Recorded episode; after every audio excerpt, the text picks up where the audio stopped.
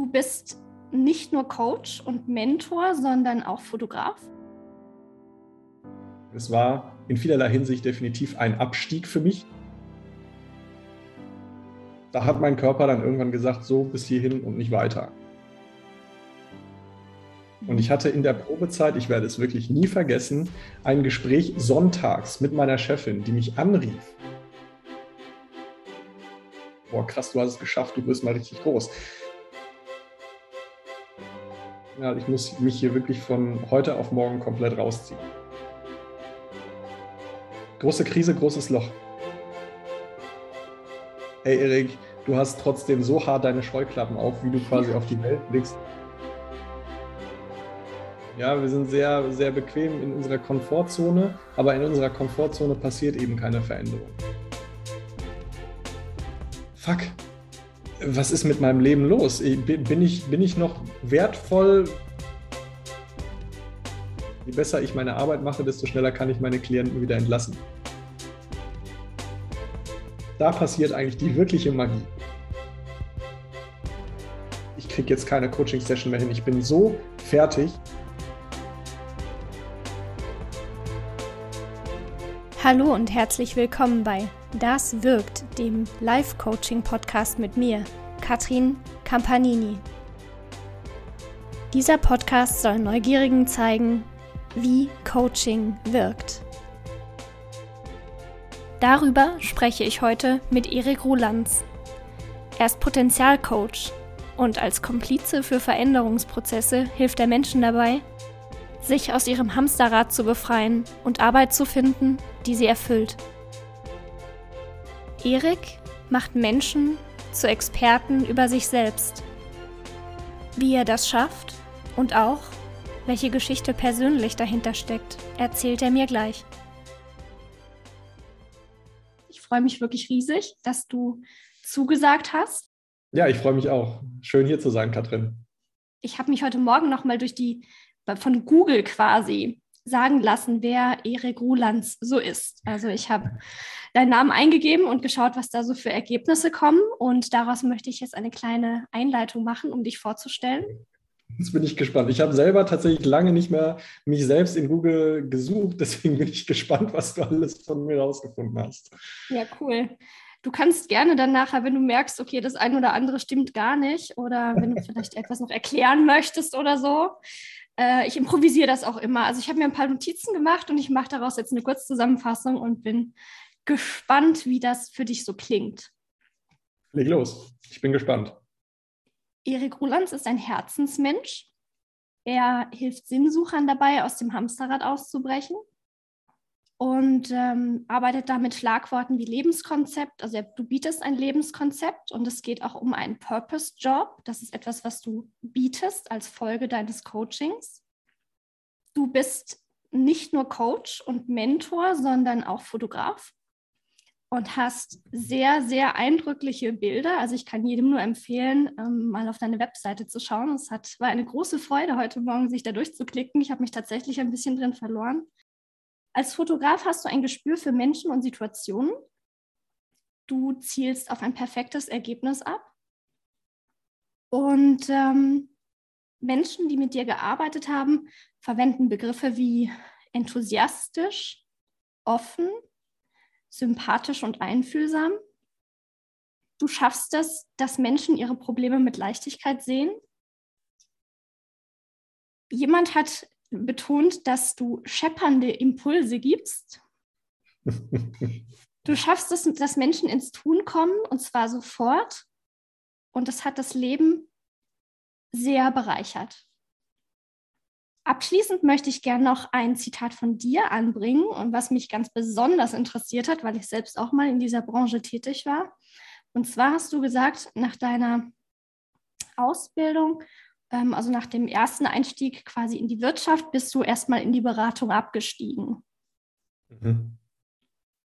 Und da würde ich jetzt ganz gerne ein bisschen einhaken, was genau, ich fand die Bezeichnung sehr eindrücklich und würde mhm. gerne da ein bisschen mehr dazu hören.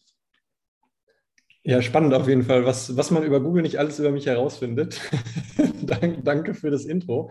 Ähm, ja, sehr cool. Also äh, vielleicht auch, um, da nochmal kurz drauf einzugehen. Also äh, das, was du gesagt hast, ähm, kann ich von mir selber nur komplett bestätigen. Das war ein sehr, eine sehr, sehr gute Kurzzusammenfassung von den vielen Dingen, die so in meinem Leben passieren.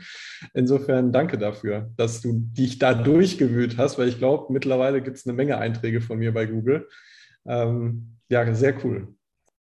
Genau, du möchtest gerne auf, auf dieses Wort abgestiegen eingehen oder ähm, das hat das, mich das einfach das, auch, genau, das hat mich aufhorchen lassen. Ich konnte das nachvollziehen, aber ich würde sehr gerne von dir hören, was genau du damit meinst. Vielleicht ist das auch schon die Überleitung zu meiner nächsten Frage. Ja, also tatsächlich ist das ein Begriff oder, oder ich, ich habe diesen Begriff benutzt für mich im Nachhinein. Das war nicht, dass ich quasi sofort, als ich diesen Karriereweg begonnen habe, schon diesen Begriff für mich genutzt habe. Ich bin jetzt abgestiegen. Ja. Wenn ich es aber für mich mal ganz realistisch betrachte, heute fünf Jahre zurückgedacht oder sechs Jahre zurückgedacht, wo das damals losging, kann ich für mich heute sagen, es war in vielerlei Hinsicht definitiv ein Abstieg für mich, nicht ein Aufstieg oder ein Einstieg. Ähm, vor allen Dingen ja emotionaler Natur, ähm, gesundheitlicher Natur, weil und so sehr und so, so gute ähm, Erfahrungen ich gemacht habe im Sinne von meiner Lernkurve. Also ich habe natürlich damals wirklich in diesem Beratungsjob extrem viel in extrem kurzer Zeit gelernt. Hab, äh, bin sehr schnell aufgestiegen in der, in der Karriereleiter, hatte mit 28 Personalverantwortung, Gehaltsmodell nach oben offen, ja, also sechsstellig war möglich zu verdienen. Ähm, aber das, was letztendlich in der Dimension immer nach außen hin ausgeblendet war, ist, was ist der Preis dieses Jobs? Und dieser Preis dieses Jobs war tatsächlich 70 Stunden arbeiten, an Wochenenden durchackern, eigentlich kaum ein Privatleben haben. Und das hat bei mir tatsächlich auch äh, irgendwann zu ja wirklich körperlichen Konsequenzen geführt, nämlich dass ich, ich, also es ist nicht diagnostiziert worden, aber ich möchte heute behaupten, es war kurz vor einem Burnout, ja. ähm, als ich aus meiner ersten Firma ausgestiegen bin. Und ähm, das hat mich auch sehr wachgerüttelt, ähm, was ich da eigentlich dreieinhalb Jahre lang mit mir selber veranstaltet habe. Irgendwie in einem konstanten Modus 70 Stunden arbeiten, im besten Fall mal wirklich drei Wochen Urlaub gehabt, aber Urlaub war auch eher weniger der, der, der Natur, also der Ausgleich war nicht wirklich da. Und ähm, ja, das, da hat mein Körper dann irgendwann gesagt, so bis hierhin und nicht weiter. Mhm. Ähm, insofern war der Einstieg in die damalige Karriere tatsächlich für mich aber im Endeffekt in der Konsequenz ein Abstieg. Ja. Ja. Könnte mir auch vorstellen, dass das, ja, dass das vielleicht auch erstmal ein paar Selbstzweifel weckt, so ein bisschen so die ersten Jahre. Man denkt ja, alle drumherum funktionieren irgendwie und ähm, vielleicht ist das halt nun mal einfach das, was es, was es braucht oder was es bedeutet. Ja, also ich sag mal, ich meine, es war tatsächlich mein erster Job nach dem Studium. Also ich habe, bevor ich studiert habe, habe ich eine Ausbildung gemacht und habe da auch schon ähm, Berufserfahrung gesammelt, auch in einem Beratungskontext. Das war aber nicht IT-Beratung, sondern es war Werbe- oder Marketingberatung, was ich da gemacht habe. Das heißt, so ein bisschen aus diesem ähnlichen Metier, was Beratung ist, bin ich schon gekommen. Also es war jetzt nicht völlig Fremdes für mich, aber man ist natürlich in diesen Jobs ist man in einer ziemlichen Bubble. Und wenn das nach dem Studium quasi dein erster Job ist, dann denkst du oder, oder interpretierst du, dass diese Rahmenbedingungen Gott gegeben sind. Das ist normal, dass alle so viel arbeiten. Und äh, ne, du, du musst das ja auch tun, weil sonst bist du ja nicht deinen Job fähig oder deinen Job wert. Ähm, und das ist ein ganz, ganz fataler Gedanke, ähm, der mir leider auch wirklich viel zu spät kam. Ja, dreieinhalb Jahre später, wo mein Körper gesagt hat, es ist jetzt zu spät. Ähm, dass es eben nicht normal ist, dass man 70 Stunden arbeitet, dass man sein Wochenende opfert, dass man kein Privatleben mehr hat. Das ist nicht normal und das habe ich aber tatsächlich über diesen langen Zeitraum, weil ich komplett in dieser Bubble war, geglaubt oder für als einen, als einen wahren Gedanken gehalten, mich in diese Rolle einzufinden, dass das von mir erwartet wird. Ich muss 70 Stunden arbeiten und alles andere opfern. Ja, das heißt, du würdest sagen, dein Körper hat dir quasi aufgezeigt, dass es so nicht weitergeht. Das war quasi wie, wie ein Zwang. Es war nicht eine freie Entscheidung, sondern du hast gemerkt, es geht einfach nicht. Also tatsächlich hat mein Körper mir sogar schon in den ersten drei Monaten eigentlich gesagt, du sollst hier ganz schnell raus. Ich habe es aber auch sehr gekonnt ignoriert tatsächlich. Und es hat dann insgesamt dreieinhalb Jahre gedauert, bis mein Körper mich dann wirklich, sag ich mal, forciert daraus gerissen hat. Ja. Wow. Ähm, Im Prinzip, also das, was ich ähm, festgestellt habe, auch im Nachhinein betrachtet. Ich habe zum Beispiel in der Probezeit am Anfang habe ich ähm, eine Augenentzündung bekommen, die tatsächlich auch ähm, dann eine chronische Natur hatte. Also über diesen gesamten Zeitraum, den ich in diesem Job war, kam diese Augenentzündung immer wieder. Und ich hatte in der Probezeit, ich werde es wirklich nie vergessen, ein Gespräch sonntags mit meiner Chefin, die mich anrief und sagte, wir müssten ja mal über die gemeinsame Zusammenarbeit sprechen, weil ich so viel beim Arzt wäre. Wo ich mir dachte, das ist doch, das hast du jetzt nicht gesagt. Das hast du jetzt nicht gesagt, hey, ich habe eine Augenentzündung, die äh, wirklich das Augenlicht beschädigen kann. Natürlich gehe ich zum Arzt. Was möchtest du von mir? Ja. Und das, das war quasi eigentlich das erste Red Flag, was um die Ecke kam, wo ich eigentlich für mich hätte sagen müssen, hey, ganz ehrlich, Leute, ich glaube, wir haben hier völlig unterschiedliche Vorstellungen von wie ja. man miteinander zusammenarbeitet. Mhm. Äh, und ich glaube, mein Fehler, und das ist etwas, was ich tatsächlich ähm, auch häufig bei, bei meinen heutigen Klienten, die ich unterstütze und denen ich helfe, sehe, ist, dass wir oder dass ich damals mich zu sehr auf eine Anerkennung von außen verlassen oder gestützt habe. Also das, was eben passiert ist, ich habe dir ja eben gesagt, ne, ich habe da irgendwie relativ schnell eine steile Karriere hingelegt. Ich bin von meinem Typ ein ziemlicher Perfektionist. Also wenn ich was anne wenn ich mir ne, was nehme und daran arbeite, dann wird es immer zu 120 Prozent. Ja. Und das hat auch in dem Job dazu geführt, dass ich natürlich hervorragende Leistungen, eine hervorragende Qualität an den Tag gelegt habe, was dann wieder darum, dazu geführt hat, dass ich natürlich Anerkennung von meinen Vorgesetzten bekommen habe, schnelle Beförderung, schnelle Gehaltserhöhung. Und ähm, das war für mich auch eine Bubble von krass, ich kriege hier wahnsinnig viel Anerkennung, auch monetär tatsächlich war es echt. Ne, in der Beratung verdient man einfach relativ gut, das muss ja. man so sagen. Und ähm, ja, wenn man dann mit einer Bonusabrechnung auf einmal irgendwie mit 25 schon die erste fünfstellige Monatsabrechnung kriegt, dann ne, das rahmst du dir dann irgendwie ein und denkst dir, boah, krass, du hast es geschafft, du wirst mal richtig groß. Und ähm, das ist aber wirklich, es hatte nichts mit meinen persönlichen Werten zu tun oder mit dem, was irgendwie, wofür ich als Charakter stehe, sondern ich habe mich komplett auf diese Anerkennung von außen gestützt. Und letztendlich ist dieses ganze Kartenhaus dann irgendwann zusammengebrochen, als ich gemerkt habe, hier geht es nicht mehr weiter. Ja, also ich bin dann irgendwann, das war eine relativ kleine Firma. Und ähm, ich war dann irgendwann auf einer Position, wo ich prinzipiell nicht hätte weiter aufsteigen können, es sei denn, man macht mich, hätte mich zu einem Partner gemacht oder zu einem Mitinhaber, whatever. Und das wäre nicht möglich gewesen. Insofern war dann quasi irgendwann die Stufe vorbei. Und in dem Moment ist wirklich dieses, diese ganze Identifikation, die ich hatte über die nächste Beförderung, die nächste Gehaltserhöhung, mit einem Schlag komplett in sich zusammengebrochen. Und ich habe gemerkt, alter Fuck, das hast du ja eigentlich die letzten dreieinhalb Jahre gemacht. Das war wie so eine Identitätskrise wirklich. Ja. Und ich habe dann erst realisiert, dass meine Identifikation mit dem Job nichts mit mir persönlich zu tun hatte, sondern rein auf diesen, die nächste Beförderung, die nächste Gehaltserhöhung. Und dadurch, dass dann die Karrierestufe irgendwann vorbei war, also der nächste Step hätte sein müssen, ich hätte eine, eine andere Firma gehen müssen, um einen weiteren Karriereweg anzustreben, war das komplett quasi einmal zum Einsturz bereit. Und damit hat dann auch mein Körper sich verabschiedet, weil ich auf einmal voll in dieser Krise war. Und äh, dann habe ich in der Konsequenz halt auch dann so in der Nacht- und Nebelaktion meinen Job gekündigt. Wow, mutig. Also ich meine, wenn, wenn, also ich bin, ich bin selber, ähm, das kann ich auch an der Stelle sagen, ich habe in meiner Jugend auch mit Depressionen schon zu tun gehabt. Ähm, ich ich kenne schon, was, was mit dem Körper passiert, ne, wenn, wenn er in solche Phasen oder in so einen Modus geht.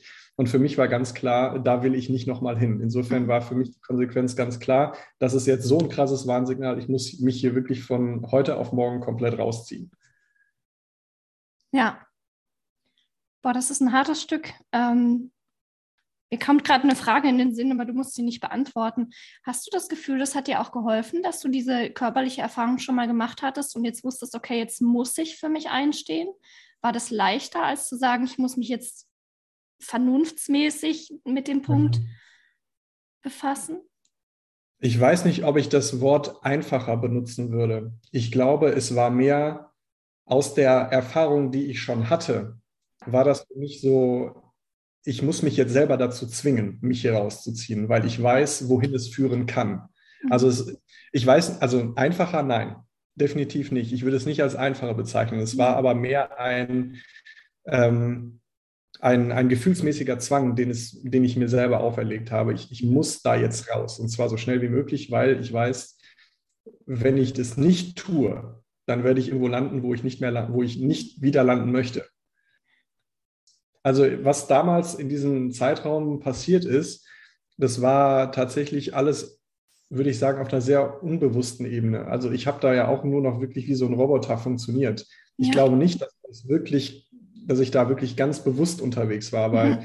war so eine, wie so eine Emergency, so eine Notsituation für mich selber, wo ich erst, erst mein Körper quasi die Bremse gezogen habe und dann ist das irgendwann vielleicht auch in meinem Bewusstsein angekommen. Dann ja. hat auch Bewusstsein die Notbremse gezogen. Aber die Notbremse wurde mehr aus einem Affekt oder einem Impuls getroffen, nicht so sehr, ich habe jetzt Verlegt. mich reflektiert und ganz klar entschieden, okay, ich muss jetzt raus. Es war so, peng. Verstehe, ja. Wow. Ja, wie ging es weiter? Du hast die Kündigung, ich würde da gerne einfach bleiben, weil ich habe das Gefühl, wir kommen bestimmt an den Punkt, ähm, um den es mir dann später gehen wird. Du hast also über Nacht gekündigt, bist raus. Mhm. Und was dann? Was dann? Große Krise, großes Loch. Ähm, ich habe, ich, ich, weiß gar nicht, ich glaube, zwei oder drei Monate war ich dann auch einfach arbeitslos und habe mich so einfach mal erholt, mich treiben lassen und erstmal runterkommen und mich wieder sortieren und sammeln. Und habe mir dann aber auch relativ schnell in dieser Zeit ähm, unter eine professionelle Unterstützung geholt. Und es war damals äh, ein Therapeut, der, und jetzt kommen wir vielleicht auch so ein bisschen in diese Schiene Coaching, mhm. ähm, der hat tatsächlich mit mir eher weniger in einem therapeutischen Kontext gearbeitet, sondern der hat mich tatsächlich eher gecoacht. Mhm. Ähm, und das war für mich der Punkt, wo ich das erste Mal auch so richtig mit Coaching in Kontakt gekommen bin.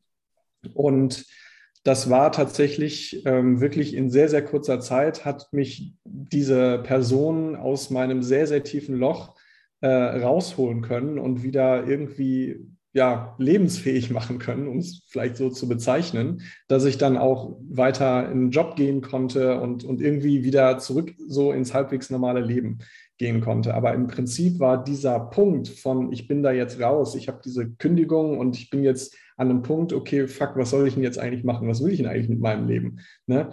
Ähm, das, hat, das hat mich nicht losgelassen und das war dann wirklich ein bis heute noch ein bisschen andauernder Prozess eigentlich von jetzt zwei, drei Jahren. Ähm, auf der Suche und dann nicht nur Suche, sondern dann auch aktiven Gestaltung von dem Leben, was ich mir eigentlich wirklich vorstelle. Und dieses Coaching hat mich wirklich in sehr, sehr kurzer Zeit in diese Position versetzt, Selbstverantwortung übernehmen zu können, mich, mich, wirklich mal mit den großen Fragen zu beschäftigen, wer bin ich eigentlich wirklich und welche Werte vertrete ich, für was möchte ich eigentlich stehen? Ist das, was ich in meinem Leben gerade tue, ist das in Übereinstimmung mit meinen Werten? Und da sind ganz, ganz viele Erkenntnisse aber rausgekommen, die zu auch sehr vielen Tränen geführt haben, weil ich feststellen musste, ey, ich habe eigentlich die letzten zehn Jahre in meinem Leben Dinge gemacht, die eigentlich überhaupt nichts damit zu tun haben, wer ich wirklich bin und die auch mich überhaupt nicht dahin führen, wo ich mal hin möchte mit mir selber, mit meinem Leben.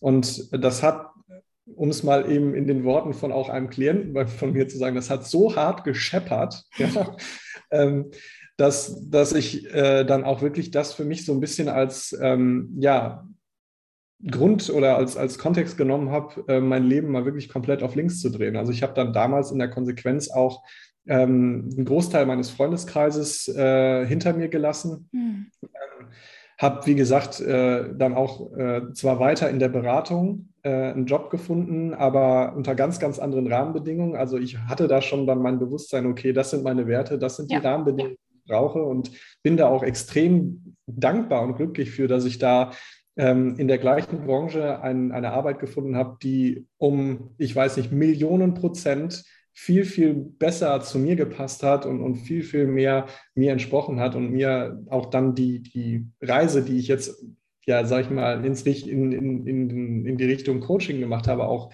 ermöglicht hat.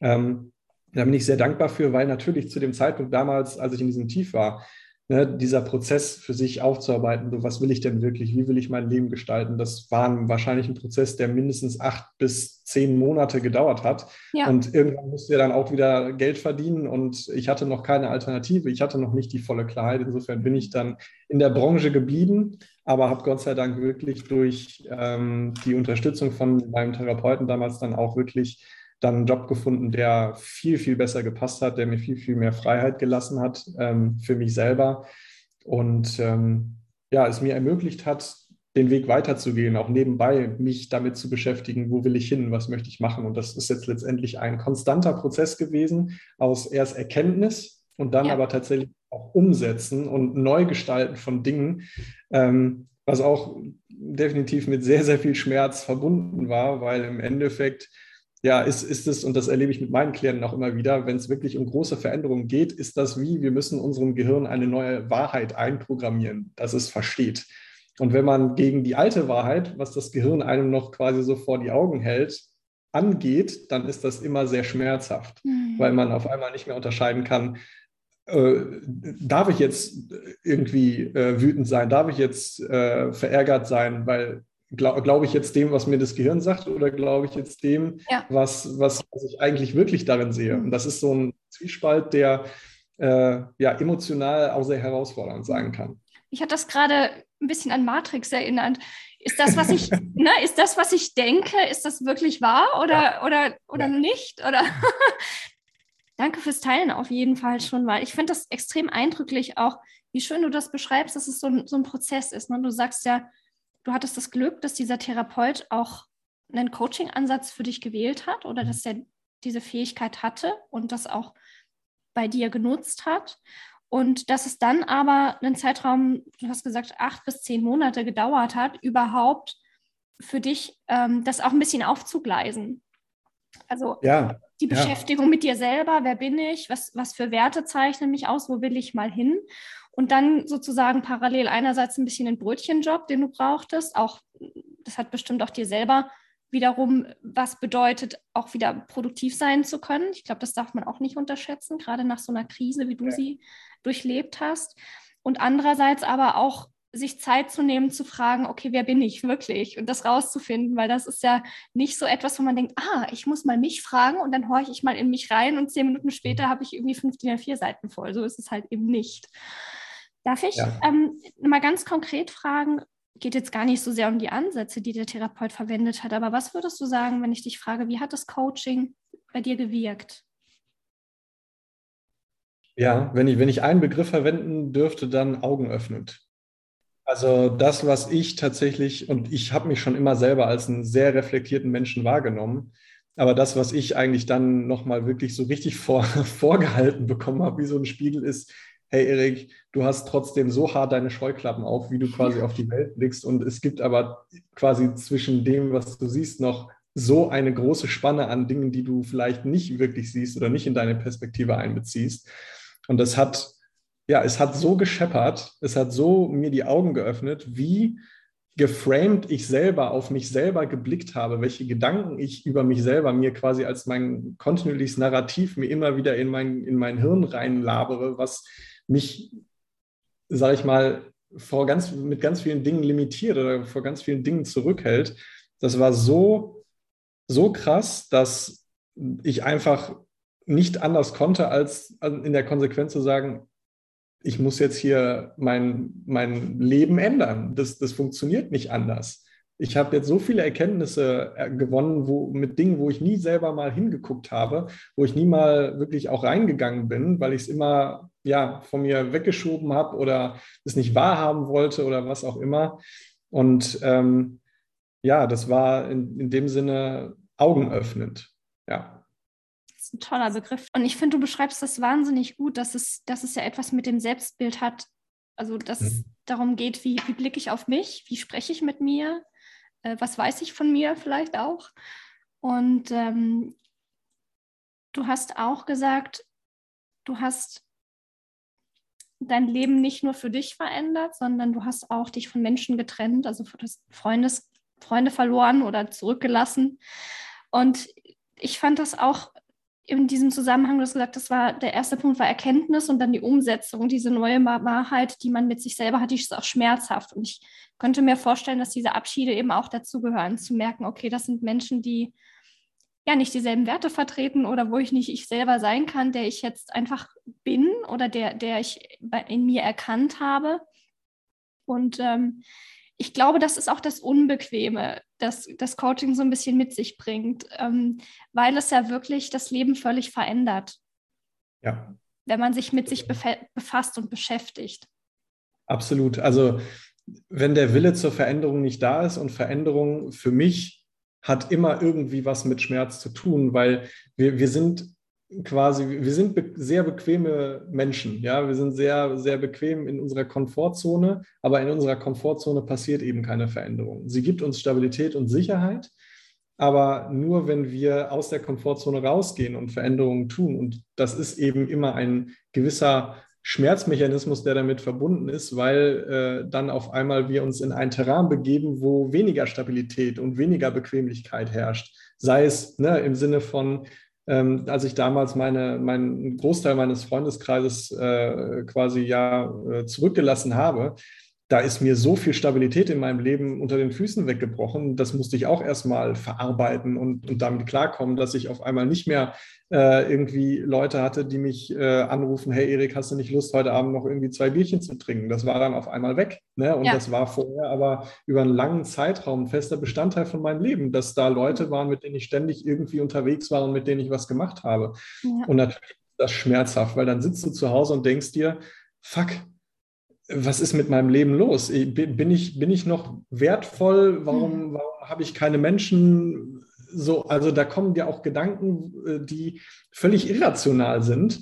Aber ähm, es ist, ja, es ist einfach ein Verlust von, von Stabilität. Und das, das war auch meine Erfahrung. So viel Schmerz es mich damals gekostet hat, in diese sehr, sehr große Veränderung für mich selber zu gehen, ist jeden jeden kleinen Schritt war es wert, auch wenn er sehr schmerzhaft war, weil das, was das Ergebnis für mich am Ende war, war einfach viel, viel mehr Glück, viel, viel mehr Freude am Leben zu haben, weil ich auf einmal endlich mich nicht mehr in, eine, in einer Rolle verstellen musste, wer ich zu sein habe, sondern ich habe angefangen, wirklich ich selbst zu sein. Und das war ein Gefühl für mich, was ich, glaube ich, vielleicht mal als Kleinkind hatte. Ja, ich völlig selbst sein und einfach zu tun und, und das zu sagen, was ich denke und pipapo. Ähm, das ist irgendwann auf dem, auf dem Weg in meinem Leben verloren gegangen und ich habe es dann wiedergefunden. Und das ist ein Gefühl gewesen, was mir so viel Frieden gegeben ja. hat, viel, ähm, ja, auch Glück, Glückseligkeit, ähm, weil und das muss man auch verstehen, wenn wir Rollen in unserem Leben spielen, und das ist auch völlig in Ordnung, wir, wir spielen in unterschiedlichsten Kontexten Rollen, ja, im Job, ähm, in der Beziehung zu Freunden. Das, was der Unterschied ist, ist, ob diese Rolle tatsächlich zu uns passt oder uns entspricht oder ob sie uns nicht entspricht. Und ich habe eigentlich festgestellt, ich habe in meinem Leben ganz, ganz viele Rollen immer gespielt, die null mit mir zusammengepasst haben. Und das ist sau anstrengend. Das ist sau anstrengend. Das kostet sau viel Energie und sau mhm. viel Kraft. Und überhaupt mal zu erfahren, wie viel Energie und Kraft ich dadurch freigelassen habe, mich nicht mehr in eine Rolle zu zwängen, die ich gar nicht bin, das war schon auch augenöffnend. Ja. Danke fürs Teilen. Du, ich, ja, beschreibst das irre schön. Ich habe auch, als du das gesagt hast, es ist ein Frieden. Das, das ja. hat, ne, hatte ich auch gerade beim Hören so dieses Gefühl von so einer ja, Glückseligkeit so eine ja, innere Zufriedenheit und so eine Ruhe wahrscheinlich auch. Absolut, ja. Ja, auch nach außen wirkt. Da würde ich jetzt nochmal zurückkommen zu den Dingen, die deine Kunden zu dir sagen. Vielleicht kannst du mir ja einfach verraten, was sind das für Menschen, die zu dir kommen? Das, ich habe ja Begriffe vorhin schon genannt, Sinnsucher, die aus dem Hamsterrad ausbrechen wollen. Geht das in die Richtung, die du selbst erlebt hast? Ja, also tatsächlich, ähm, und das, das finde ich sehr spannend, weil ähm, ich, ich selber bin jetzt gar nicht so krass fokussiert auf, äh, ich suche jetzt nach Leuten, die genau einen ähnlichen Weg gegangen sind wie ich. Ähm, ich, ich bin, oder, oder wenn ich mit Leuten spreche, ich, ich mag es einfach, wenn ich mich cool mit denen unterhalte und auch ein offenes Gespräch führen kann. Und ich bin da sehr unbedarft, wie über was ich erzähle. Und ich bin auch sehr schnell dabei, auch über meine Geschichte zu erzählen, damit die Leute für sich ein Identifikationsmerkmal finden und vielleicht was finden, wo sie sagen, ja, der, der kann mich verstehen, weil der war da genauso schon mal wie ich, ja. ja. Und es ist tatsächlich unfassbar spannend, dass fast alle meine Klienten zumindest von ihren psychografischen Merkmalen, wirklich ähnliche Dinge erlebt und durchgemacht haben, die ich auch erlebt und durchgemacht habe. Also da, da kommt es tatsächlich her. Das, das ziehe ich dann irgendwie an, mhm. ähm, dass ich mit Leuten arbeite, die genau in so einer Situation sind, vielleicht ein bisschen vorher, ja, bevor das Burnout kommt, ähm, aber die schon ja einen, einen sehr erfolgreichen Karriere- oder beruflichen Weg gegangen sind und eigentlich, und das ist genau dieser Gedanke, so eigentlich ist ja alles okay eigentlich, ne, Geld kommt rein, es ist ein angesehener Job und eigentlich dürfte ich mich ja nicht beschweren. Und dann ist da trotzdem ganz häufig dieses Gefühl, so, ist es das jetzt wirklich die nächsten 15 Jahre? So sieht mein Leben jetzt aus, da muss doch noch mehr geben. Das ist ganz häufig der, der Gedanke meiner Klienten, ähm, wo wir dann auch in, in, dem, in der gemeinsamen Zusammenarbeit tatsächlich rausfinden, dass das nicht, dass es eigentlich nicht okay ist, wie, wo sie gerade sind und wie sie gerade leben, aber das ist quasi das, was sie sich häufig einreden. Und ähm, insofern, ja, ist die Nähe zu meiner eigenen Geschichte da immer doch sehr stark gegeben. Aber auch, ich habe auch tatsächlich Klienten, die, die ganz andere Lebensumstände hinter sich oder, oder durchgemacht haben. Auch, äh, ich glaube, meine, meine älteste Klientin aktuell, die ist Ende 40 ähm, und die ist tatsächlich rundum zufrieden mit ihrem Leben, hat, hat quasi ihr Lebensziel für sich schon erreicht und ähm, baut sich gerade quasi äh, ihr, ihr persönliches tolles Familienleben auf. Also ähm, da gibt es ganz unterschiedliche äh, Charaktere äh, von Menschen, aber ich, ich würde es mal sagen, tatsächlich in der, ja, in der, in der großen Zahl sind es wirklich Menschen, die irgendwo an einem ähnlichen Punkt stehen, wo ich vor drei, vier, fünf Jahren stand in meinem mhm. Leben. Ja, ja. Was irgendwie auch Sinn macht, weil die vielleicht in dir jemanden erkennen, der schon ein paar Schritte weiter ist und äh, der ihnen auf dem Weg auch helfen kann. Ein ja. Punkt ist mir auch, als ich in der, auch in der Recherche heute Morgen über Google aufgefallen ist, hast du vorhin selber auch gesagt, du bist ein Perfektionist. Mhm. Und deine Ergebnisse sind zu 120 Prozent so, wie sie erwartet werden von, von außen oder auch von dir selber. Und ich glaube, gerade jemand, der, der sich selber da drin wiedererkennt, denkt, okay, ich brauche auch ja. jemanden, der selber auch hohe Ansprüche hat an seine Arbeit. Ja. Und ähm, ich könnte mir vorstellen, dass das vielleicht auch so ein gemeinsamer Nenner ist, der ja, der es einfach leichter macht, auch zu vertrauen. Ich glaube, das ist einfach eine ja, eine Ausprägung der Persönlichkeit oder vielleicht auch eine Charaktereigenschaft oder vielleicht auch eine Überzeugung. Für mich ist es auch eine Stärke, perfektionistisch zu sein, weil ich kann darauf jederzeit zurückgreifen, wenn es drauf ankommt. Ähm, aber man hat eben auch hohe Ansprüche, auch an sein Gegenüber. Und dass du die auch hast, das hilft bestimmt sehr. Ja, also tatsächlich der, der Punkt Perfektionismus ähm, ist ein Merkmal, was tatsächlich auch viele meiner Klienten mitbringen. Das sind alles teilweise wirklich sehr perfektionistische Menschen auch. Ja. Und wenn sie dann mit dir in die Zusammenarbeit starten, ich nehme an, ihr, ihr, trefft euch vorher, also ihr habt wahrscheinlich eine Art Vorgespräch. Das ähm, konnte man auf jeden Fall bei dir sehen. Auf dem LinkedIn-Profil äh, kann man den Link dazu nutzen, sich mit dir zu verabreden, einfach mal um rauszufinden, ob ähm, dieser Ansatz oder deine Unterstützung für sie hilfreich ist. Hast du dann so eine, ich sag mal, so einen Grobablauf, wie du sie durch diesen Prozess dann führst, wenn ihr wirklich äh, zusammenarbeitet? So etwas, was dir, was du selbst erlebt hast? Also ich bin tatsächlich jemand, ähm, und da kommt jetzt wahrscheinlich wieder der Perfektionismus durch. ähm, mir ist es ganz wichtig, dass bevor ich mit jemandem tatsächlich ein Coaching starte, dass wir alle Sachen geklärt haben und alles auf dem Tisch liegt, damit wir beidermaßen das gleiche Verständnis davon haben, was erwarten wir von einem Coaching, was ist das gewünschte Ziel und wie wollen wir da durchgehen. Und das kann manchmal bedeuten, dass wir nicht nur ein Vorgespräch haben, sondern auch vier Vorgespräche. Mhm. Also dass man, bevor das Coaching eigentlich startet, vielleicht ja, zweieinhalb, drei Stunden mal insgesamt miteinander gesprochen hat. Ähm, weil ich für mich auch erstmal verstehen muss, sind die Herausforderungen oder die Ziele, die die Person mitbringt, ist das das, wo ich auch wirklich der geeignete Partner oder Sparringspartner bin, um zu helfen, weil ich kann natürlich nicht bei allen Problemen helfen. Also ich bin jetzt zum Beispiel kein Beziehungscoach, ja, der bei Beziehungsproblemen hilft. Also wenn das zum Beispiel ein vorherrschendes Thema ist, bei der Person, dann würde ich der wahrscheinlich auch sagen, ähm, super cool, aber bin ich wahrscheinlich der Falsche für. Ähm, aber vielleicht kenne ich jemanden, der dann genau die richtige Ansprechperson ist. Deswegen, das ist mir immer ganz wichtig, wirklich sehr ausführlich im Vorhinein über alle Sachen zu sprechen, alle Dinge mal einen Scheinwerfer drauf zu werfen, um ganz klar zu haben, erstens, ja, Coaching ist der richtige Ansatz. Auch das muss man rausfinden, ob Coaching überhaupt der geeignete Ansatz dafür ist, was für Ziele und für Herausforderungen die Person hat. Ob ich mit dem, was ich anbiete, der geeignete Sparringspartner ist und dann natürlich, ob die Person auch das Gefühl hat, dass sie bei mir in den richtigen Händen ist. Erst wenn diese drei Punkte quasi einen Haken haben, kann ich auch mit gutem Gewissen sagen, ja, ich, ich von mir aus bin auch bereit, dir ein Coaching überhaupt anzubieten.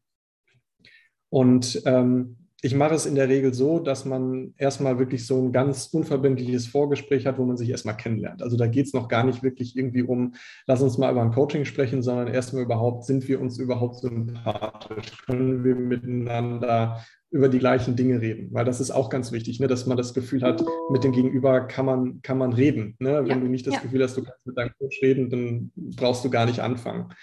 Und ähm, wenn das quasi fluppt, ja, und wenn, beide, wenn wir beide dann sagen, so, hey, ja, das, das passt und das könnte interessant sein, dann gibt es nochmal ein ausführliches Gespräch, wo ich die Leute auch mit einem Fragebogen vorbereite, wo wir dann nochmal wirklich, wirklich in die Tiefe springen, was sind die Herausforderungen, was sind die Ziele. Und nicht im Sinne von, okay, ja, ich möchte meinen Job wechseln und irgendwie in der Familie läuft es nicht so ganz gut, sondern der, das, was ich mit denen mache, ist eigentlich schon irgendwie fast wie ein Coaching in diesem Gespräch, weil wir gucken uns an, was liegt da eigentlich hinter dieser Herausforderung. Also ganz häufig sind ja die Sachen, die wir nennen, was unser Ziel ist oder was unsere Herausforderung ist, da gibt es meistens noch eine Ebene dahinter. Mhm. Und die ist genau die interessante Ebene, damit auch ich verstehen kann, ähm, wie muss dieser Person geholfen werden, die diese Herausforderung hat, ähm, dafür müssen wir einmal quasi hinter den Vorhang gucken. Und das mache ich dann meistens im Zweitgespräch mit der Vorbereitung eines Fragebogens, wo wir dann nochmal wirklich sehr in die Tiefe schauen, wo steht die Person? Also es ist wie so eine ja, kleine Standortbestimmung eigentlich. Wo, wo ist sie gerade im Hier und Jetzt und was sind für Motive und Themen, die da vielleicht hinterliegen können? Und das ist für die meisten schon wie so ein Coaching, weil da schon ganz, ganz viele neue Erkenntnisse hochkommen, die sie vorher gar nicht auf dem Schirm hatten. Und ähm, selbst wenn dann kein Coaching zustande kommt, sind die Leute immer total happy und bedanken sich dann bei mir, ähm, dass sie da jetzt trotzdem so viel Klarheit für sich gefunden haben, was da eigentlich wirklich die Problematik ist, was sie vorher gar nicht so gesehen haben. Mhm. Und ähm, genau nach diesem Zweitgespräch ist es dann eben so, entweder ähm, kommen wir dann überein und sagen, ja, das könnte wirklich passen und wir sind uns sympathisch und ein Coaching macht Sinn. Dann bekommen die ein Angebot von mir und dürfen sich das dann nochmal durch den Kopf gehen lassen und äh, natürlich durchlesen und anschauen. Und dann gibt es in der Regel nochmal ein kurzes Follow-up-Gespräch, wo wir dann nochmal Fragen durchgehen, wenn noch offene Fragen sind, wie ein Coaching abläuft, was Sie erwarten können, etc. Und dann kommt entweder das Coaching zustande oder nicht. Das ist mein Prozess der tatsächlich ja. auch sehr arbeits- und zeitintensiv ist, nicht nur für mich, auch für die, für die Leute. Ich, ja. Aber für mich ist es einfach auch ein, ein Qualitätsmerkmal, weil ich als Coach stehe natürlich auch für die Ergebnisse, die ich mit meinen Klienten erreiche. Und ähm, die sind wirklich durchweg, ähm, und das kann ich einfach auch nur zurückgeben, ja, auch an alle meine Klienten, was die da erreichen für sich, ist unfassbar großartig. Also ich bin, ich könnte jeden Tag in, irgendwie heulen darüber, wie, wie geil die in kürzester Zeit für sich Dinge umsetzen und, und große Veränderungen, wie so ja, Berge versetzen im Endeffekt. Und die sind so happy und so glücklich. Aber das kann ich nur sicherstellen, wenn ich im Vorhinein genau diese Qualitätskriterien äh, ja, abfrühstücke. Und nur so kann ich sicherstellen, dass wir dann auch wirklich genau diese Ergebnisse erreichen können. Ja, es ist einerseits etwas, das du für dich brauchst, aber das auch dem Gegenüber zeigt, worauf sie sich einlassen und was sie erwarten dürfen. Einfach, dass du jemand bist mit hohen Ansprüchen, aber eben auch, weil du dafür stehst, dass deine Kunden ihre Ergebnisse auch mindestens erreichen. Ja, also für mich ist sowieso eigentlich ein, ich bin immer over delivery. Also ja. bei mir die, die, ich, ne, und das ist ja, ich, ich finde es immer so schwierig, weil für die meisten, die sich mit Coaching noch nie vorher beschäftigt haben, ist es ein sehr abstrakter Begriff. Was ist eigentlich Coaching? Was kann ich denn eigentlich davon erwarten? Und wenn ich dann erzähle, ja, eigentlich ähm, bist du derjenige, der am Ende die Dinge umsetzen muss und eigentlich bin ich nur ein, einen, ich nenne es immer so schön, ein Reisebegleiter, der Impulse gibt, der dich äh, oder Tools an die Hand gibt, wo du ähm, Erkenntnisse herausholst, die bereits in dir liegen. Also es ist mehr ein, eine Anleitung zu einer Selbstreflexion, was ich als Coaching oder im, im Coaching mache. Ähm, und das verstehen die Leute ganz häufig nicht. Dann denken die, ja, das ist dann jetzt irgendwie, sprechen wir jetzt hier irgendwie nur miteinander oder was kann ich mir darunter vorstellen? Also es ist tatsächlich, und ich finde es nach wie vor für mich sehr, sehr schwer, den Leuten klar zu erklären, was Coaching ist und was es auch leisten kann. Ähm, deswegen ist mein Ansatz, und das ist eben auch dieser Ansatz dieses Zweitgesprächs, ich, ich coache die im Prinzip schon, damit die direkt für sich erfahren können, was kann Coaching leisten und was können sie davon erwarten, weil es ist, für jeden ist es eine unterschiedliche Erfahrung. Es ist, es ist nichts, was du pauschalisieren kannst, weil letztendlich geht es darum, wie gehst du mit deiner eigenen Realität über dich selbst um. Und diese Realität sieht für jeden komplett anders aus. Deswegen finde ich das total schwierig zu pauschalisieren, ähm, wie, wie Coaching aussehen kann, wie Coaching wirken kann, weil es mhm. immer eine sehr, sehr individuelle Erfahrung ist. Ja. Und ähm, deswegen ist mein Ansatz einfach, ich, ich coache die Leute einfach, damit sie mhm. sofort merken und erfahren können, was es für sie bedeutet, was, wie es für sie wirkt. Und manche Leute sind dann eben, ne, die kommen aus dem Staunen gar nicht mehr raus und, und manche Leute äh, kommen, haben da überhaupt keinen Zugang zu. Und das ist auch völlig in Ordnung. Mhm. Und dann würdest du ihnen als Coach auch nicht gut helfen können. Das ist ja das, genau. was sie auch für sich rausfinden, wenn sie diese, diese erste Zeit, diese ersten Termine, dieses Kennenlernen mit dir durchlebt haben, dann wissen sie hinterher auch ganz genau, ist das was für mich oder ist es das nicht. Genau. Und vorher verpflichten sie sich ja auch für nichts. Das ist ja mehr so eine Testphase, so ein bisschen ausprobieren und ähm, ja auch vielleicht neue Impulse aufnehmen und schauen, ob es bei einem wirklich wirkt. Kannst du vielleicht ein Beispiel geben? Du hast jetzt gerade so schön gesagt, eigentlich coachst du sie im zweiten Gespräch schon und es, es fällt dir schwer, das zu beschreiben. Wie, inwiefern merkt man das in deiner Kommunikation in einem gemeinsamen Gespräch? Was würde jetzt das unterscheiden, wenn du mich coachen würdest und wir nicht miteinander sprechen würden? Wie sähe das mhm. für dich aus? Also Erstmal ganz wichtig, und das ist, glaube ich, äh, ein, ein Merkmal, was hoffentlich jeder Coach an den Tag legen sollte, ähm, vollkommen wertfrei dem anderen gegenüber zu begegnen. Also als Coach geht es nicht darum, dass ich meine Meinung vertrete oder ähm, irgendwelche äh, persönlichen Wege besch beschreibe, wie ja nach dem Motto, du musst jetzt A, B, C machen, damit du zu deinem Ziel kommst, sondern ähm, und das ist so ein bisschen dann auch, äh, da komme ich aus, der, aus dem systemischen Gedanken, ähm, ja, dass im Endeffekt mein Klient der Experte für sein Leben ist. Das bin nicht ich, sondern das ist mein Klient.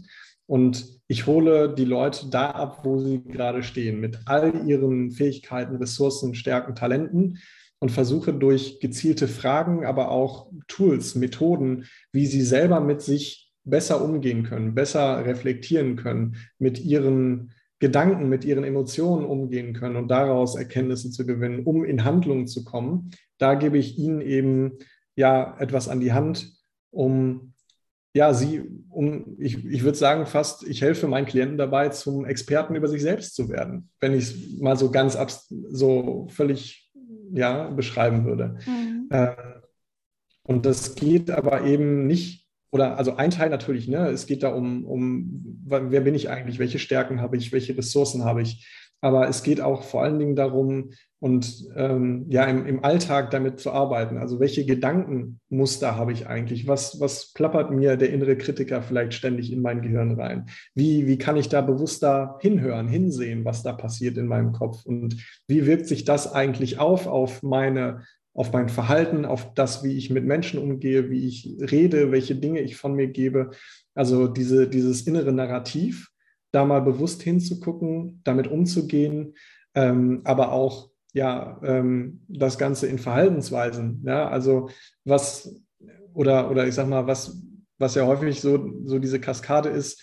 Ähm, aus unseren Gedanken werden Gefühle und aus unseren Gefühlen werden Handlungen. Und, und diesen Strang, und das erfordert natürlich auch eine gewisse Offenheit sich selbst gegenüber, die man aufbringt, um da reinzugehen.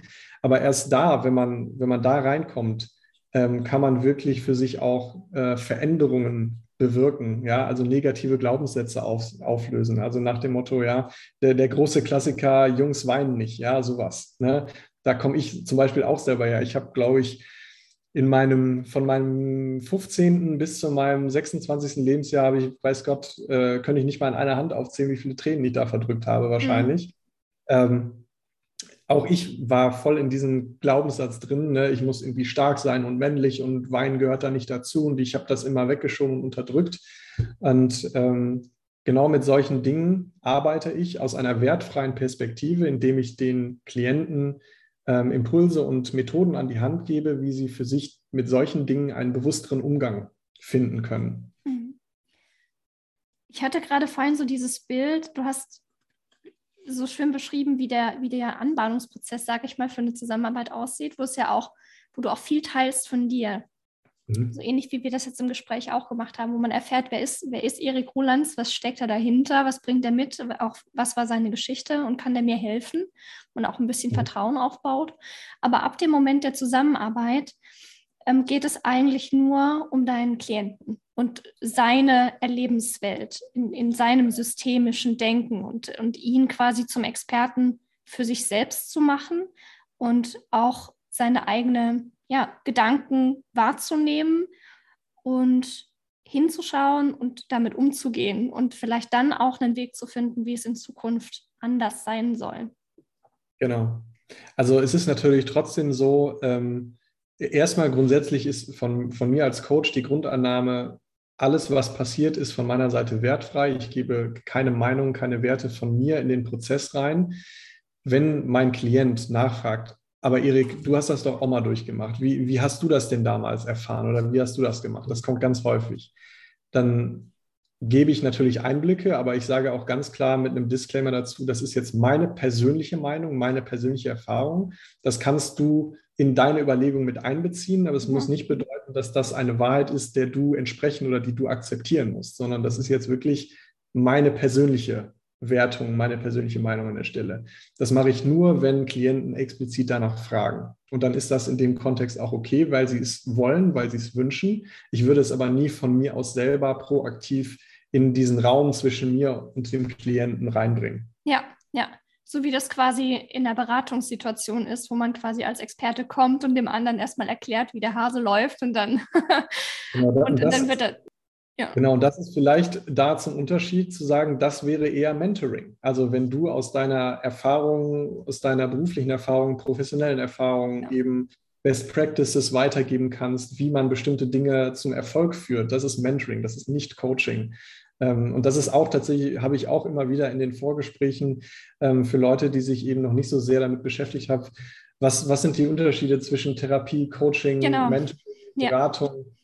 Äh, das ist ja auch ein, ein Wirrwarr, wo die Leute erstmal verstehen müssen, was, was können sie denn davon eigentlich erwarten und was sind die Unterschiede. Ne? Mhm. Ja, danke für den Hinweis. Ich wollte eigentlich gerade noch die Schleife ziehen. Du hattest nämlich ähm, ganz zu Anfang auch als es darum ging, wie, wie die Zusammenarbeit mit dir sich anbahnt, gesagt, du musst auch für dich erstmal rausfinden und auch für den Interessenten rausfinden, ist Coaching wirklich der richtige Ansatz? Und da hatte ich mir noch die Frage notiert, eben was vielleicht jetzt aus deiner Perspektive so spannend sein könnte. Du hast ja mit einem Therapeuten gearbeitet, der dich ins Coaching sozusagen eingeführt hat, der dir dieses Erlebnis geschenkt hat. Und was würdest du sagen, ist erstmal der Unterschied und wo kann sich es aber auch ähm, ergänzen? Also grundsätzlich Unterschied Therapie und Coaching ist ganz klar. In der Therapie geht es um das Wiederherstellen einer, eines gesundheitlichen Zustands, weil wenn du in einer Thera Therapie bist, ähm, ist das, geht es um medizinische, diagnostische Befunde. Also da geht es wirklich um deine mentale Gesundheit, die nicht, sage ich mal, okay ist oder wo, wo ein, ein Mangel herrscht.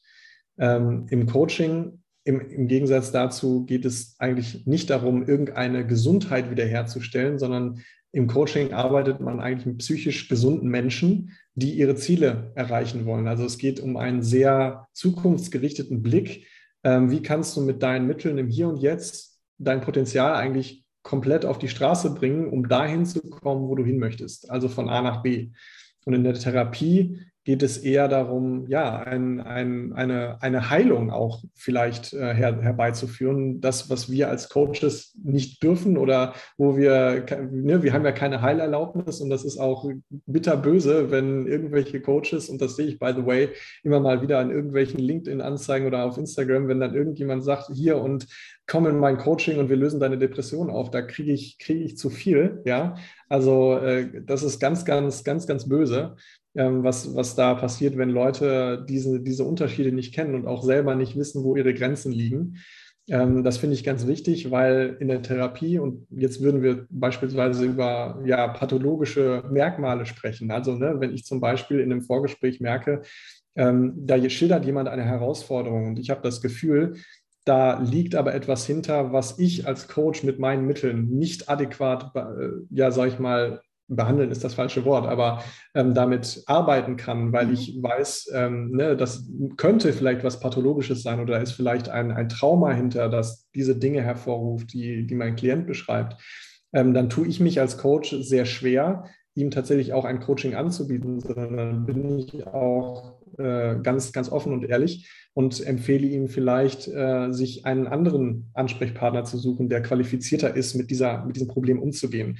Ähm, weil ganz häufig ähm, finde ich, ist es, ist es eine Gratwanderung, weil wir Coaches natürlich auch mit psychologischen Methoden arbeiten und ja. natürlich auch irgendwo in Bereiche vorstoßen, wo ich, ich nenne es einfach einen schmalen Grat zwischen, ähm, ne, häufig, wenn wir über negative Glaubenssätze zum Beispiel sprechen, das, die passieren meistens in den ersten sechs Lebensjahren, wo vielleicht auch Ereignisse im Leben passiert sind mit den Eltern oder auch im Umfeld, ähm, die vielleicht einen traumatischen Hintergrund haben können. Ne? Das, das weiß man vielleicht am Anfang des Prozesses nicht und man findet es vielleicht raus.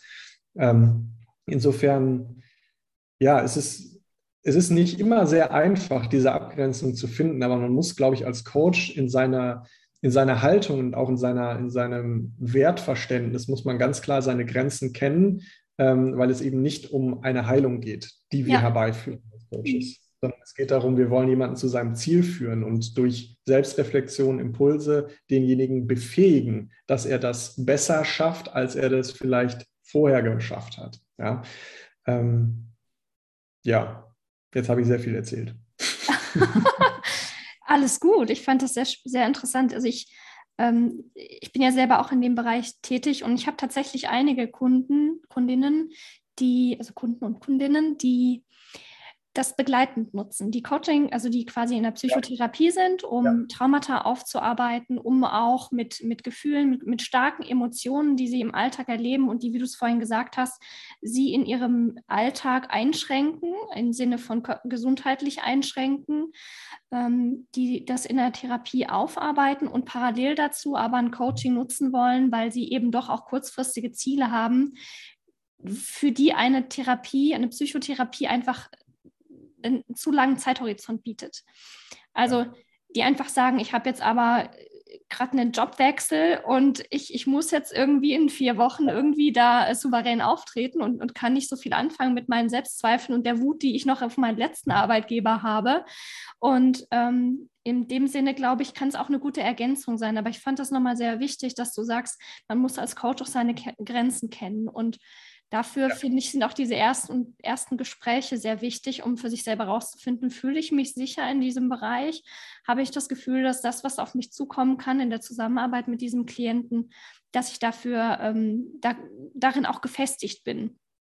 Genau. Und dass ich da nicht Grenzen überschreite und eventuell dann auch ja, dem anderen vielleicht mehr schade, als es ihm nutzt. Genau. Ja. Ähm, genau, du hattest gerade auch noch einen, einen Punkt äh, erwähnt, Unterschied Coaching, Therapie ist auch genau wie du gerade gesagt hast, der Zeithorizont. Also eine Therapie ist ja häufig wirklich über einen sehr, sehr langen Zeitraum angelegt, manchmal über Jahre, die so eine Therapie gehen kann. Ich als Coach habe meine, oder das sage ich mir zumindest immer, äh, je besser ich meine Arbeit mache, desto schneller kann ich meine Klienten wieder entlassen. So, das, also Coaching ist eher ein sehr kurzfristig betrachteter Zeithorizont. Ja, stimmt. Das stimmt absolut. Und ich glaube, so wie du es vorhin auch schön beschrieben hast, ähm, dass man da wirklich schon in den ersten ein, zwei Gesprächen für sich so Aha-Effekte auch hat, wo man merkt, boah, da tun sich plötzlich irgendwie neue Möglichkeiten auf. Du man findet dich ja im Internet auch unter Potenzialcoach. Du hast vorhin auch gesagt, es geht darum, ähm, das eigene Potenzial zu nutzen, ja. um sein Ziel zu erreichen. Und ähm, wenn das schnell geht, dann ist es, glaube ich, umso besser. Also ich denke, da draußen werden jetzt bestimmt einige sehr neugierig sein. Ich ähm, werde auf jeden Fall im Anschluss der Sendung, also mit der Aufzeichnung in die Shownotes, alle Links packen, wo man dich finden kann. Und ich kann auch sehr empfehlen, dir auf LinkedIn zu folgen, weil du immer sehr wahrscheinlich könnte man auch sagen, scheppernde Impulse gibst in deinen äh, LinkedIn-Beiträgen in Verbindung mit den großartigen äh, Fotos, die du von dir selbst machst. Und ähm, ja, auch da nochmal den Hinweis auf deine Seite. Ich würde jetzt zum Abschluss unseres Gesprächs, wir sind schon fast bei der Stunde angelangt, gerne doch nochmal auf die Flop 5 zurückkommen. Ich hatte dich ja da ein bisschen vorgewarnt, dass ich das gerne frage. Was ja. ist dir denn als Coach da schon so über den Weg gelaufen? Meinst du von mir selber, was ich als Coach gefloppt habe oder in, in einer Zusammenarbeit oder wie, wie darf ich Flops verstehen? Beides. Also du darfst mir gerne beides teilen. Also die Frage grundsätzlich zielt darauf ab, ähm, was für Vorurteilen du vielleicht begegnest, was, was für, für Reaktionen auch in deinem Umfeld, als du eröffnet hast, ich habe jetzt meinen Job gekündigt, ich bin jetzt all in als Coach tätig ab 2022, mache das nicht mehr nebenher. Ähm, und aber vielleicht auch, was du selber schon erlebt hast, was vielleicht nicht funktioniert hat aus deiner Sicht als Coach. Ja, also tatsächlich fällt mir, und das war noch ganz am Anfang, als ich, ich habe nach, also ich habe eine, eine, eine Fortbildung zum Coaching gemacht und habe quasi direkt danach angefangen, einfach for free Leute um Praxis ja. zusammen zu coachen. Und es, da war tatsächlich was dabei, was ich wahrscheinlich auch so schnell nicht mehr vergesse. Äh, was mir dann auch selber nochmal die Augen geöffnet hat, wie wichtig dieser Vorselektionsprozess auch für mich an der Stelle ist. Ähm, da hatte ich jemanden dabei, der äh, quasi gedacht hat, ja, das ist ja hier lustige Gesprächstherapie und wir quatschen halt ein bisschen miteinander und ähm, dann fühle ich mich besser. Und da war gar nicht klar, was ist eigentlich die Erwartungshaltung, was, was ist Coaching eigentlich, was erwartet die Person oder was erwarte ich vielleicht auch. Ähm, und das war und wir hatten uns dann, glaube ich, auf vier Sitzungen irgendwie verabredet und ich habe irgendwie ab Sitzung zwei gemerkt, so, boah, nee, das funktioniert ja gar nicht. Ja. Mhm. Und dann habe ich mich aber selber wieder zurückgenommen und mich gefragt, okay, äh, Erik, wenn du jetzt diese Gedanken hast, wie war, in, inwiefern ist dieses Coaching jetzt geht es über dich oder inwiefern geht es über den Klienten? Also da habe ich mich selber schon mal wieder versucht zurückzunehmen. So diese Gedanken, die gerade kommen, die darf ich eigentlich gar nicht haben, weil es geht ja eigentlich um die Person, die vor mir sitzt, nicht um mich selber in dem Prozess. Trotzdem habe ich dadurch eben für mich gelernt, so ich muss ganz klar festhalten, was, eine, was die Erwartungshaltung sein muss und darf für Coaching, ähm, weil für mich äh, ist Coaching vor allen Dingen das, was eigentlich zwischen den Sitzungen passiert. Also wenn die Leute in die Umsetzung kommen und aktiv Dinge in ihren Alltag einbauen, verändern, da passiert eigentlich die wirkliche Magie, meiner Meinung nach zumindest. Und für mich kann Coaching erst dann erfolgreich sein, wenn die Leute auch willens sind, wirklich Veränderungen aktiv umzusetzen. Ähm, Coaching ist nicht erfolgreich oder selten erfolgreich nur durch, wir sprechen mal miteinander. Klar kann man in Gesprächen auch Erkenntnisse hervorholen. Aber das, das, worum es dann wirklich geht, ist das in die Umsetzung zu bringen, was man an Erkenntnissen hat. Und wenn das nicht passiert, wird man auch eher weniger Ergebnisse erreichen. Und das ist mhm. halt, da habe ich dann auch gedacht, so, boah, nee, also wir kommen hier wirklich zu gar nichts. Und äh, das sind nicht die Ergebnisse, die ich im Coaching sehe. Das war so ein, eine ja sehr prägende Erfahrung. Ja, auch so der eigene Anspruch, den du hast an deine Arbeit. Ja. Das ist ja nichtsdestotrotz am Ende des Tages auch dein Job. Ne? Und da hast du natürlich auch eigene Ansprüche dran. Mich hat es erinnert an eine Supervision, die ich in meiner Coaching-Ausbildung mal hatte mit einem Professor. Da ähm, hatte jemand ein Thema eingebracht, also kam jemand mit dem Fall und hat gesagt, ja, ich hatte da dieses Gespräch und dann hat er mich einfach eine Stunde zugequatscht und ich kam nie dazu, irgendwie meinen Fuß reinzukriegen. Und dann hat der Professor sie angeschaut und gesagt, ja, ja, das wird dir manchmal passieren. Das passiert mir heute noch. Ich habe einen Kunden, der kommt stetig seit ja. Jahren einmal im Monat und der will einfach nur eine Stunde lang seinen Frust loswerden. Und dann sitze ich halt da und und lass mir und hör mir das an. Und da habe ich auch drin gesessen und gedacht, boah, das wäre mir, wenn ich nach so einer Stunde wäre ich tot. Also man fühlt sich ja ein bisschen wahrscheinlich als seelischer Mülleimer, wenn man es einfach nur darum geht, ähm, dass jemand seinen Frust loslässt. Und ich glaube, da darf man als Coach auch seine eigene Rolle ernst nehmen und sagen, nee, das passt für mich nicht. Und mhm. ja, wie du das ja selber auch ähm, durch deine Vorselektion äh, machst. Wo, wobei ich da tatsächlich einhaken muss. Ähm, ich, ich sehe das ein bisschen anders tatsächlich. Also für mich, und das ist vielleicht Flop 2, ich habe am Anfang in meinen Coachings viel zu viel geredet. Ähm, meiner Meinung nach oder meiner Erfahrung nach ist, äh, je weniger ich als Coach rede oder, oder etwas erzähle oder erkläre und je mehr mein Klient eigentlich in da reinkommt, über das zu erzählen, was er gerade denkt, was er gerade fühlt, was macht diese Situation mit ihm. Also je mehr Anteil der Klient hat, über sich zu sprechen, desto besser fühlen sich die Klienten am Ende auch.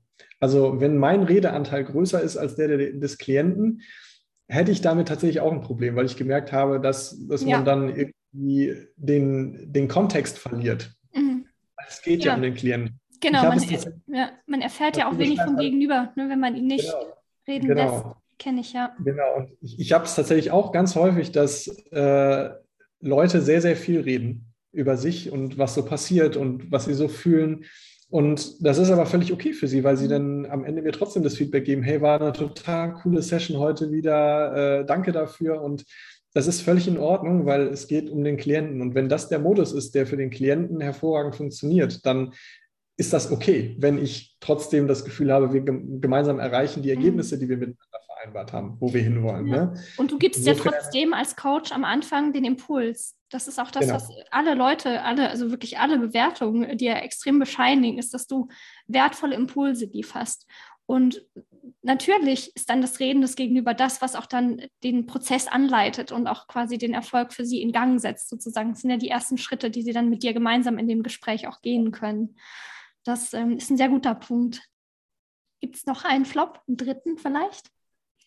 Ähm, du hattest gerade das Thema Familie angesprochen oder Umfeld, Kündigung äh, in, im Sinne von, ich werde jetzt Coach. Ähm, tatsächlich habe ich äh, damals in meiner Naivität. Ich habe also wie, ich habe eine Riesenfamilie und ich habe damals, als ich diesen Schritt gewagt habe, ich melde jetzt mein Gewerbe an, habe ich eine riesen Rundmail an alle in der Familie geschrieben. Übrigens, ich werde jetzt Coach und wenn ihr jemanden kennt und wenn ihr jemanden braucht, ja, dann meldet euch, ich mache das und bla bla. Ne? So im Sinne von, okay, irgendwie Connections und vielleicht findet man ja Leute, für die das interessant ist. Und ja, da kamen durchaus sehr interessante äh, Mails zurück und interessante Gedanken. Ähm, es, es war jetzt nicht sehr offensiv, ja, im Sinne, aber man hat schon auch durch die ein oder andere Kommentare mal durchhören äh, können, ja, mach doch mal was Vernünftiges, Erik. Kann man damit überhaupt Geld verdienen? also ja, doch, auch solche Reaktionen gibt es, wobei ich tatsächlich sagen muss, mein enges Umfeld unterstützt mich da eigentlich sehr stark. Also meine Eltern, meine, meine Freunde, meine Partnerin sind da komplett supportive und finden das super cool, weil sie auch sehen, wie ich da drin aufgehe. Ja. Also das ist tatsächlich auch ein Unterschied wie Tag und Nacht. Ne? Die kennen mich ja noch von, als ich in dem alten Job war und die erleben mich heute, ähm, wie happy ich bin, ähm, wenn, ich, wenn ich Coachings habe. Und das ist zum Beispiel total verrückt für mich ich habe es jetzt äh, eine Zeit lang halt nebenbei gemacht mit einer 80-Prozent-Stelle und habe halt häufig auch dann in späteren Abendstunden Coachings gehabt, nach einem sehr langen Tag, den ich schon vorher hatte. Und das Verrückte ist, ich hatte auch ganz häufig das Gefühl, ich, ich kriege jetzt keine Coaching-Session mehr hin. Ich bin so fertig, ich, ich, ne, weil ich möchte ja, ja. dann auch 100 Prozent für meinen Klienten noch geben. Ich möchte voll da sein und mich voll auf ihn fokussieren können. Und manchmal nach einem langen Arbeitstag hatte ich das Gefühl, nee, das kriege ich nicht mehr hin. Mhm. Und Fakt ist aber, nach der Session habe ich mich so gut gefühlt ja. und so zurück in, in, in meinen Frieden zurückgeholt gefühlt, ähm, und das merkt natürlich auch mein Umfeld. Also mhm. auch meine Eltern haben mir gesagt, Erik, wenn ich das vergleiche zu, wie du vor drei, vier Jahren warst, das ist ein Unterschied wie Tag und Nacht. Mhm kann ich sehr gut nachvollziehen. Das ist ein schöner Beschrieb auch. Diese, also ich kann diese Gedanken sehr gut verstehen. Auch ich habe oftmals, äh, auch am Wochenende zum Teil Coachings, weil meine Kunden einfach nicht anders verfügbar sind und auch für sich Energie brauchen, um in den Prozess zu kommen. Sie einfach sagen, sie können das nach einem Arbeitstag nicht. Sie nutzen dafür dann lieber den Sonntag und haben dafür aber hinterher noch für sich Zeit, dass es nachwirkt. Ähm, und ich habe für mich sind die Wochenenden sonst eigentlich immer so die Energietankmomente gewesen, auch in meiner Beratungszeit, einfach zum ja, selber wieder ähm, zur Ruhe kommen. Und oftmals bin ich dann vorher, habe ich gedacht, boah, ob das jetzt was wird, ich eigentlich bin ich jetzt so gedanklich gar nicht drin. Aber es ist ein bisschen wie Magie. Es ist, man geht in diese, man schlüpft in diese Coaching-Rolle und ab diesem ersten Moment ist man voll tausendprozentig da. Man ist aufmerksam, man hält den Raum, man stellt die Fragen, man hört zu, man reflektiert den anderen, man spiegelt ihn. Und, ähm, und hinterher bin ich auch immer wahnsinnig ähm, wie so ein bisschen energetisiert. Das ist wie so ein Katalysator, der einem angeworfen wurde oder irgendwie, keine Ahnung, etwas, das aus einem herausstrahlt. Und, und dann sind das so Momente, wo ich hinterher genau weiß, genau, genau das, genau das muss ich machen. Und, und ja. dann merkt man auch, man ist richtig da, wo man seinen Platz gewählt hat. Ja, ja. absolut. Mhm. Gibt es noch einen vierten Flop?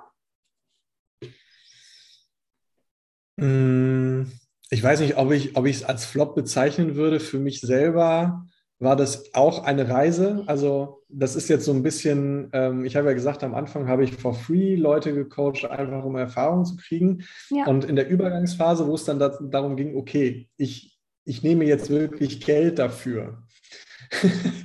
da gab es auch so den einen oder anderen Flop, ähm, wo ich mich selber sabotiert habe, weil ich mir im Prinzip dann natürlich auch die Gedanken gemacht habe, okay, wie kann ich denn jetzt eigentlich den Wert meines Coachings in, in Zahlen ausdrücken? Wie, wie bemesse ich, was ich wert bin, was mir jemand dafür bezahlen müsste? Und da habe ich mich auch lange Zeit echt um Kopf und Kragen in mir selber gewunden.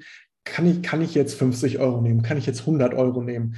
Und, und ähm, ich habe mich immer wieder dabei erwischt, obwohl ich mir dann wirklich wie so eine Menükarte mal aufgeschrieben habe, okay, wenn jemand quasi das VIP-Paket will, ja, dann bezahlt er das. Wenn er äh, nicht ganz so ein großes Budget hat, dann bezahlt er vielleicht das. Das habe ich mir alles aufgeschrieben und trotzdem bin ich immer wieder in Sessions, wenn es dann darum ging, dem anderen ein Angebot zu machen und ihm zu erzählen, okay, was kostet der Spaß denn? Habe ich mich immer wieder mit mir selber so ja. weggewunden und dann trotzdem nicht den Preis genannt, den, wo ich mir eigentlich quasi festgelegt habe, das ist eigentlich der Wert, den ich habe. Mhm. Und bin lange Zeit immer eigentlich unter dem geblieben, was ich hätte verlangen müssen oder können an der Stelle, ähm, was meinem Wert entsprochen hätte.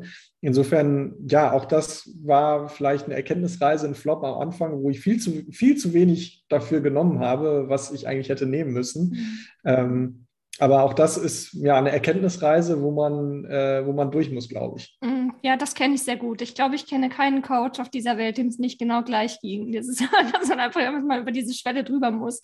Ich hatte letzte Woche auch ein Erstgespräch mit jemandem, der sich interessiert hat für ein Coaching. Und am Ende des ähm, Gespräches habe ich ihm auch ein Angebot gemacht als ich überzeugt davon war, dass ich ihm wirklich helfen kann ähm, und habe auch den Zeitraum geschätzt, gesagt, bis zu dem Zeitpunkt wirst du das Ziel erreicht haben und es kostet Betrag XY. Und dann kam von der anderen Seite, oh ja, mh, ja, ja, also da muss ich dann doch nochmal drüber nachdenken. Und ich habe sofort gemerkt, ähm, ja. Das war jetzt so der Moment, wo ich früher vielleicht gesagt hätte, ja, aber was hast du dir denn mhm. vorgestellt? Ne, also dann hat man so eine Zeit lang gab es bei mir auch, wo ich dann einfach dachte, ja gut, wenn der andere nicht mehr kann oder so. Aber das, es ist einfach so, dass man ähnlich wie du das auch mit dem Auswahlprozess ja beabsichtigst. Es geht ja auch darum, ob das Gegenüber bereit ist, sich einzubringen. Es ist ja auch ein Commitment von der anderen Seite. Und es geht nicht darum, einfach wahnsinns hohe Beträge zu verlangen, sondern es ist auch wie so eine Entscheidung dann, mache ich das für mich? Ja, Verändere genau. ich mein Leben? Oder bin ich vielleicht noch nicht bereit? Oder ist es vielleicht nicht das Gegenüber, das ich brauche dafür? Und deswegen, ja. ähm, seit ich diese Schwelle irgendwie für mich erkannt habe, ist mir auch völlig klar hinterher, wenn er sich nicht meldet, dann bin ich froh, weil dann passt es für ihn nicht oder es passt für uns nicht. Ja. Und ähm, von daher, ja, das ist ein ganz wichtiger Punkt. Das, ja. Und hast du noch einen fünften Flop mitgebracht? ähm, jetzt muss ich wirklich mal tief überlegen. Ähm, ich glaube, mehr fällt mir gerade nicht ein. Das sind schon großartige Punkte gewesen. Das ist total gut. Also ich bin dankbar für jeden davon.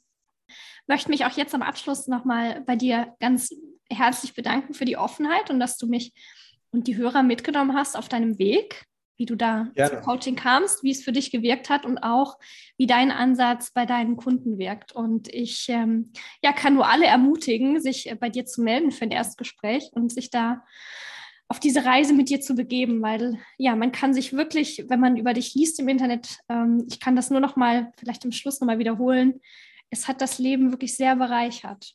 Mhm. Das bescheinigen dir deine Kunden und vielen lieben Dank, dass du da warst. Danke dir, Katrin. Hat mich sehr gefreut und äh, ja, ich fand es auch ein total cooles Gespräch. Ähm, ich würde sagen, bis demnächst oder irgendwann mal. Danke dir. Tschüss. Ciao. Danke fürs Zuhören. Du hast Lust, selbst einmal dabei zu sein? Dann melde dich einfach an. Den Link dazu packe ich in die Show Notes. In zwei Wochen erscheint hier die nächste Folge von Das wirkt, der Live-Coaching-Podcast von mir, Katrin Campanini. Ich freue mich auf dich.